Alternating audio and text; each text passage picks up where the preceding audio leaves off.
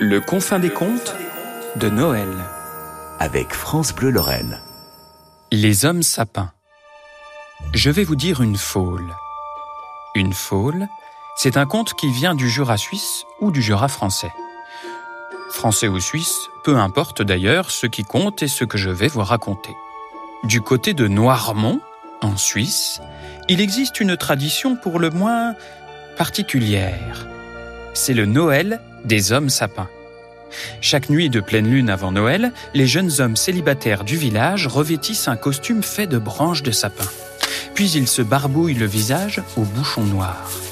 Ceux de Pechapat, un village situé pas loin de là, ont essayé de les copier une année avec des branches de houx, mais ils l'ont vite regretté, s'étant piqué à des endroits que je vous laisse deviner. Il faut dire que les ceux de Pechapat ne sont pas très malins. Le costume d'homme sapin de ceux de Noirmont peut peser jusqu'à 30 kilos.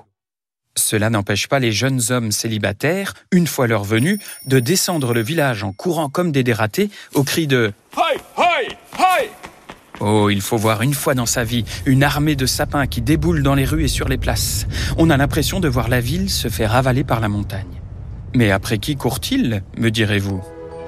Mais après le cadeau de Noël qu'ils espèrent, à savoir les jeunes femmes célibataires du village, pardi.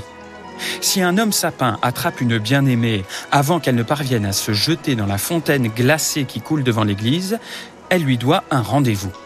Si la belle se jette à l'eau en échappant à son poursuivant, elle sera quitte. C'est une manière un peu barbare de déclarer sa flamme, me direz-vous, mais c'est la tradition à Noirmont.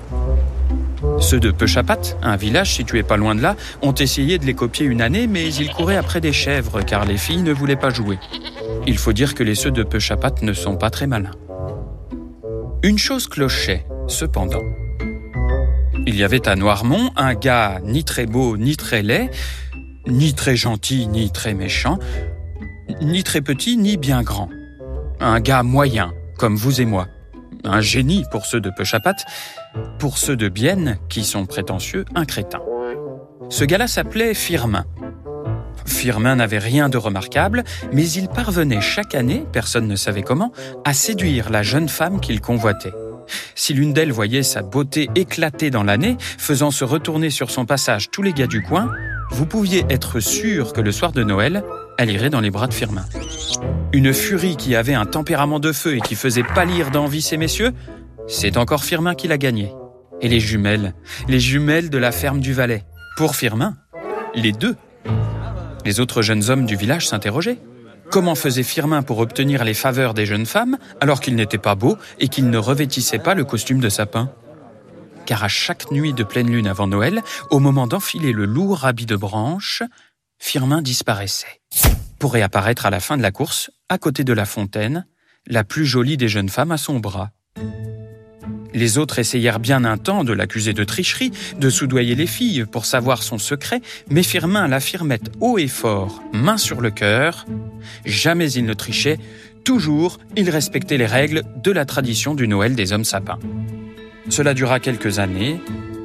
Il aura fallu qu'il marie finalement l'une des deux jumelles pour que Firmin avoue son secret.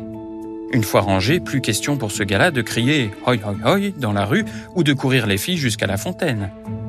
Alors il réunit ses copains autour d'une bonne fondue moitié-moitié et leur dit comment il faisait. C'est pourtant simple, les amis. Pendant que vous enfiliez votre costume de sapin, bien moi je partais me déguiser en fontaine. Je les voyais toutes tomber. Et voilà.